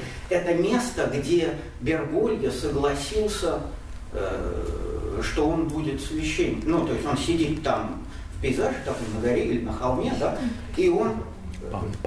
Э, э, в конце пустота, да? Где-то раньше показано, по-моему, что вот он сидит, улыбается, и там... Или наоборот. Но, во всяком случае, это место, где он услышал этот голос Божий. Вот. Для меня это как бы уже не очень актуальные вопросы, потому что я уже не религиозный человек. Но я знаю этот контекст, и, и понятно, что если это, э, этот вопрос нам показывают, как бы, это может быть один из этих э, вопросов, которые очень актуальны для церкви. Там, как вообще пастыри слышат и понимают, что они э, Христа там проповедуют и спасение или по его воле идут. Они просто под влиянием своих традиций, чувств там или чего-то, потому что здесь значит, это вопрос, что Христос управляет церковью, мной там как пастырем и так далее, они. Ну, Спасибо. это одна из мыслей, которую захотелось поделиться. Если вопросов нет, я удовлетворю еще личное любопытство, раз уж я собрал. Э, э, Прозвучали, Андрей, ваши слова про вызов церкви, такой в медийном плане. Ну, не знаю, не только к вам вопрос. Э, И у меня ощущение, что в медийном плане эта история заранее проигрышная, потому что церковь не обладает ну, такими ресурсами, там, как Netflix, или она не может состязаться на этом поле, что ли, э, медийном. И для меня такой вопрос, должна ли она на нем Ну, и, состязаться? и Ватикан не заплатит за этот фильм. Да, Ватикану все хорошо. Не- не это Ватикан Всегда платит. в истории, они ничего... Да. Вот большой Нет, ну. Ну, в смысле, не церковь на должна Ватикан, платить. Хорошо. Здесь же вопрос не в том, что э, церковь должна производить свои фильмы, да? Не дай бог. Дай Вот. бог. А, да, это, я- это очень страшно. пытаются регулярно. А, то есть я не считаю, что это проигрышная стратегия. Можно, например, как, э, можно, например, э, использовать это, то есть э, солидаризироваться, например, с этим. Сказать, да, это часть нашей вот, это вот вполне легитимное э, изображение, конечно, объяснить, что оно в определенной там, традиции существует. И тогда оно работает на церковь, да? Как, собственно, и сделал Ватикан, как мне показалось, и с Сарентино, и с двумя папами. э, В общем, э, не просто не было никаких, э, что называется, слов против, а, но и многие, многие там, я знаю, даже священнослужители католические, которые просто рекомендовали это все, чтобы вот смотрите про церковь, ну вот, как вот катехизический материал. Ну, не Сарентино, конечно. Хотя, хотя вот, на мой взгляд, можно что, адаптировать. на мой взгляд, особенно нового папу можно вполне себе для подготовленного, а, а, как это, катехизация 2.0 такая, а, для того, кто уже знает вообще, как это все устроено, вот, потому что он там углубляет какие-то вещи, доводит до пределов, и если ты знаешь вообще, о чем он, о, о чем он говорит, тогда это полезное размышление. Ну вот, и о то, об ответственности, о силе, о слабости. Вот для меня сам ключевой момент, например, в новом папе, это ну, такой самый запоминающийся. Это в конце, где, значит, папа Брэнекс при- вернулся к себе в поместье. Значит, и ему слуга говорит, а с коробочкой что будем делать? А в коробочке э, у него там э, наркотики, значит, которые он употреблял периодически, потому что он переживал за смерть брата. Э, И, значит, все, все, все, значит, ожидают, что он скажет. А Он говорит, а коробочку давайте пока оставим. А, как, Как говорил, говорил кардинал, ну, как говорил кардинал Юман, Да, это Мало его ли что. победа. мало ли что может произойти. То есть э, это, это- и, и, и, и здесь он как бы следует в этом своем пути полностью, как бы как цельный человек, вот этот третий путь, который он заявил в самом начале, который он- средний. средний путь, да, как, как, как он появился. То есть вот никуда, ни в какие крайности. Давайте не будем радикально отказываться от этого, давайте не будем и от этого, да. И в этом смысле, э, вот, э, э, то есть он, он как бы доходит фактически в какой-то последний момент до э, такой э, простой э, мысли, что, может быть, вообще как бы нужно практиковать недеяние, да? Ну, то есть, э, нет, дело даже не в даосизме здесь, а, ну, то есть это такая, э, в общем, э, мысль, то есть, э, и на самом деле богословски эта мысль, например, созвучна с целой традицией, да, там, которая восходит там, к Йодору, к другим богословам, э, пацифистам, например, э, богословам-пацифистам, американским, э, что э, ну, в какой-то момент вообще как бы лучше ничего не делать. Мега спойлер получился. Нет, а там кончается не так в итоге. Не рассказывай. Краткий рассказ. А можно задать вопрос здесь, ну, с таким комментарием? Я не полностью посмотрел, как, молодой папа, и совсем не видел вторую часть, Ну. когда его сменяют. Да? Я не посмотрел, как он, э, молодой-то папа, э, пропадает как бы, с радаров, да, что там с ним случилось. Но я видел большую часть этого сериала, э, может быть, не с первой серии, а вот, но вот этот образ, э, когда вот отец Анна, вы говорили, что этот фильм не о католичестве, а о другом, это очень хороший фильм и так далее, и что это вот, мол, не такое гламурное католичество и так далее. Меня мне было понятно, что это какая-то импровизация на тему, не потому, что э, какие-то пороки там как-то непонятно показываются. Понятно, что это есть, может быть, оно гипертрофировано или как-то, ну, просто брошено в зрителя, чтобы он среагировал, да, вот, но э, э, э, вот его личная история, во-первых, вот такой папа, ну, понятно, что он молодой, но вот он там ищет вот этих своих родителей, они mm-hmm. никак не находятся, э, и все такое прочее. Э, то есть э, мне было бы непонятно, если бы такой папа действительно оказался наверху. Но э, такой комментарий у меня. Там как-то все как-то келейно происходит. Вот эти вот интриги постоянные и все, там же нету этого размаха.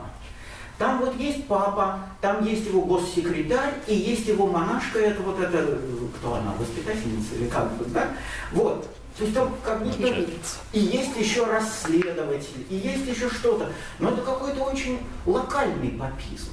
А когда мы смотрим на э, католическую церковь, мы видим, как весь мир гремит от э, э, скандалов по педофилии, э, папа Франциск ездит и успокаивает паству, там этого епископа судят, это то, значит, банк рушится, то есть там куча народу. А здесь все происходит как-то вот так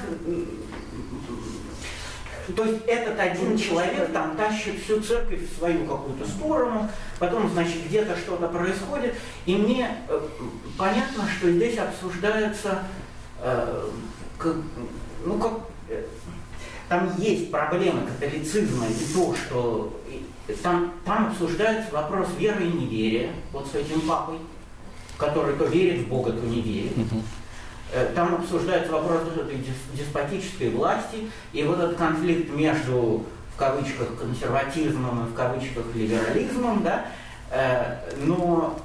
Э, Это где, в каком, простите, фильме? В, в «Молодом папе». В «Молодом»? Да, но там как-то все очень гипертрофированно обсуждается, и, по, э, и на моменте вот этой личной истории этого папы, и поэтому как бы это фильм о вот этом папе, а не о папизме, католицизме и не о церкви. И не о церкви. Ну, и о церкви, но просто это такой понятно, что это художественный образ. Я сказать, что это как бы не про католицизм, как он есть, а про какую-то у вас вот какое я... впечатление? Нет, вот понятно. что это личная история папы туда написана. Да, понятно. Ну, я хотел... И она как бы не о том. Угу, спасибо. Нет, мне кажется, здесь есть, здесь есть один очень а важный вере, не вере, момент. всяких штуках. А, потому что можно, конечно, как бы перейти. То есть это же не, не эпик такой, да, то есть который показывает универсальность. Но, но как, но, сериал, он большой. Да, но, а как, но, но как они, на мой взгляд, вышли интересно из этой проблемы? То есть э, ведь э, вот этот папа, молодой папа Беларда, э, вот он проповедь там, по-моему, в четвертой серии говорит перед, перед кардиналами, где да. говорит о том, что мы должны закрыться да, да. от мира. Ну, так, э, это и есть вот это как бы выворачивание наизнанку универсализма, да, то есть, э, через, э, то есть это универсализм вывернутый наизнанку.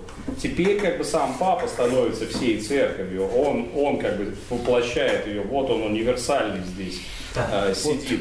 И, и, и в этом смысле, э, конечно, через его фигуру, через, э, через вот этот вот э, папизм э, традицион, традиционный, да, то есть такой триденский, ну вот, в некотором смысле, вот эта универсальность и, и показывается. И на самом деле это считывается. То есть там церковь в этом сериале Сарентина, она не выглядит провинциально. Она совсем не провинциальная. Ну, нет, но она а, она, она, сведена к одному человеку. Она даже, будучи сведенной к одному человеку, она продолжает быть универсальной. А, потому что здесь а, через, через вот эту историю одного человека проходят все как бы главные вопросы, все главные проблемы. Ну, вот. И вот эта универсальность, она действительно здесь вывернутая оказывается. Потом ну, во втором сезоне она как бы выворачивается в обратную сторону там, в какой-то момент. Ну вот, а потом она просто растворяется. Ну, Но он же как университет, вот Прекрасная как вот этот подъезд, он Не же смотреть. тут же наступает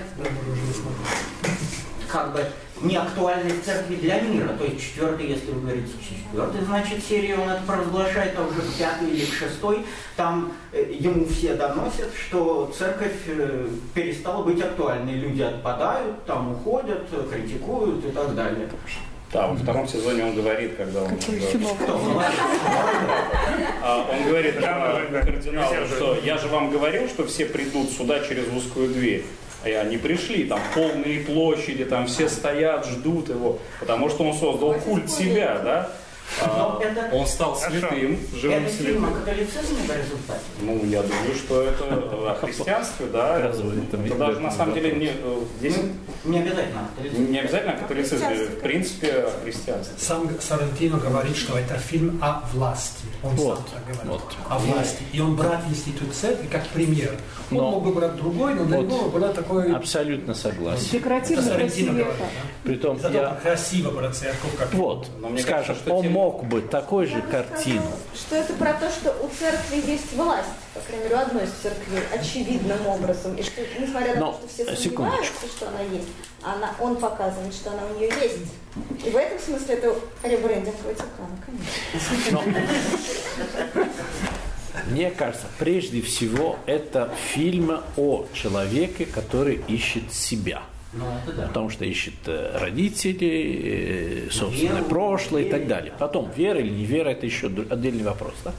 Он бы мог действительно такую же картину абсолютно поставить о последнем китайском императоре. Или, скажем, э, японском. Да? Но только с той разницей, что было бы не настолько красиво. А это Соррентино. То есть эстетика. Обидно, да, да. Эстетика для него чрезвычайно важна. Да? Фотография, кадры, где, ну, не знаю, диалог, скажем, даже в новой серии между... э, В мире очень много красивого, кроме Ватикана и католической да, но там... Из этих соображений у него был большой выбор. Можно было это знакомо. Э, Я не знаю, что он сам говорил, но мне это очевидно, что э, потому, потом, конечно, он ставит о, о церкви, и дальше идут другие вопросы. Тогда вопрос о вере, да? о вере и власти. Это скорее фильм именно о человеке, который ищет себя. Это, но этот человек имеет огромную власть. Вот поэтому я говорю, какой-нибудь император и, и так далее. Да? Э, Безусловно, возникают и побочные другие вопросы. Это, без всякого сомнения, это все-таки, простите, сериал очень длинный, даже два сериала в каком-то смысле, да? Э, при том, который довольно сильно отличается друг от друга. Но теперь мы не об этом говорим, поэтому... Но мне кажется, что это совсем другой случай, да? Скажем, вот э, фильм, о котором мы сегодня говорим, он ставит какие-то вопросы, которые намного э, мне так кажется, да, которые первостепенны для церковного человека. Это вопросы о вере и вопросы о церкви. А, а Соррентино это ну, очень красивая картина. Всем я рекомендую посмотреть, но это немножко о другом. Но два папы тоже о власти. Вот я не соглашусь. Отчасти что- от власти И тоже. ровно про это они в том числе и говорят вдвоем, что они находятся на вершине, где они обсуждают, собственно, вопрос о власти. Согласен. И, собственно, герой Хопкинса, Только в чем разница? Бенедикт, он же в итоге уступает именно Да. власть. Да. При том, что он, конечно, там всю, всю дорогу размышляет об этой своей власти, ответственности и ее природе. То есть, говоря вообще, любое высказывание про католицизм, оно так или иначе все равно сводится к этой природе власти в церкви. Да, но Кстати, секундочку. вот в этом еще есть некоторое отличие с православием, с возможностью снимать про православие кино. Безусловно, да, да, да. Но секундочку, вот что мне кажется очень важно, это безусловно вопрос о власти э, там тоже в центре. Но результат противоположный. То есть это даже не потому, что сам папа уходит, да, и уступает место. Мало того, и готовит себе, скажем, преемника. Хотя это, конечно, не, а, безусловно, не отражает историческую действительность, это, безусловно, ну, придумано, скажем, да.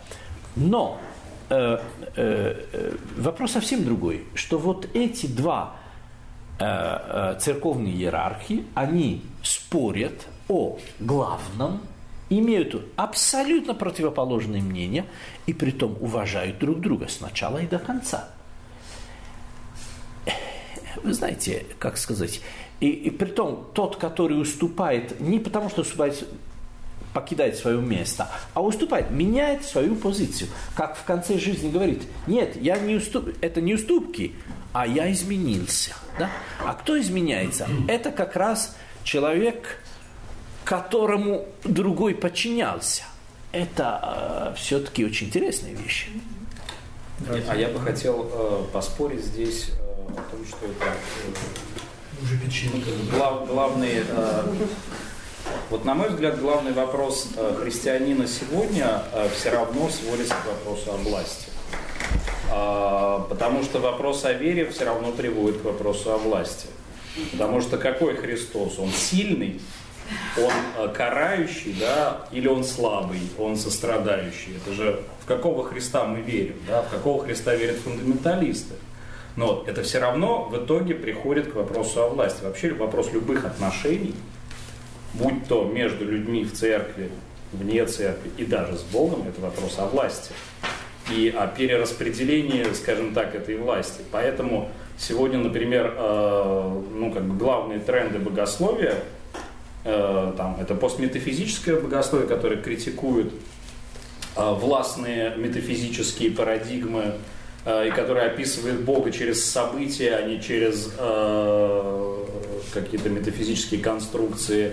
Это слабая теология, это разного рода другие дискурсы, в которых утверждается, ну, в общем, ставится вопрос о власти радикальным образом. А, и именно поэтому, и, кстати говоря, а, вот э, реальный папа Франциск, да, не, не, не киношный, а, он ну, в некотором смысле действует в этой парадигме, в парадигме э, слабой теологии. Ну, вот, и, и поэтому, поэтому он многими слышен, да, и многие откликаются на, на, на это его послание. Потому что он для них разъясняет что-то о власти такое, потому что, конечно, э, там, э, вот главная, например, дискуссия, которая, ну такая, между условными либералами и консерваторами, это, э, это такой батл между справедливым Богом и милосердным Богом, да? Это же как бы главный вопрос, в принципе. Спасутся, не спасутся, это же вопрос, который сводится к власти. У кого власть спасать, да? И э, у кого власть? Там фундаменталисты говорят, точно не спасутся, они себе присваивают власть судить, да, они говорят э, за Бога. Ну вот, и многие так, в общем, хотели бы делать. Священнослужители говорят, вот тебе нужно то-то и то-то делать, э, потому что это будет полезно для твоего спасения. Они как бы проявляют власть, и отсюда э, идут разного рода, э, э, то есть власть может действительно работать, там, что называется, во спасение, но может приводить и к разного рода, э, что называется, абьюзивным, да, таким отношениям. ну вот, и, э, в общем, травмировать, травмировать людей. И на самом деле религия это, ну, как мне кажется, религия как социальный институт, это как бы максимально травмоопасная штука. То есть здесь травмироваться можно э, с гораздо большей вероятностью, Именно потому, что здесь, э, в общем, все эти вопросы, они так или иначе в итоге сводятся к вопросу о власти. Вот вам психотерапевтический поворот. Да, это можно бесконечно слушать, но кажется, мне надо проявить власть. Да? Спасибо вам за этот разговор. Э, надеюсь, не последний раз. Спасибо. Спасибо.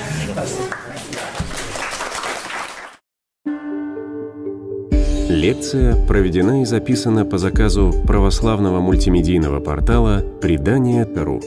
Лекции, выступления, фильмы, аудиокниги и книги для чтения на электронных устройствах в свободном доступе для всех. Заходите. Предание.ру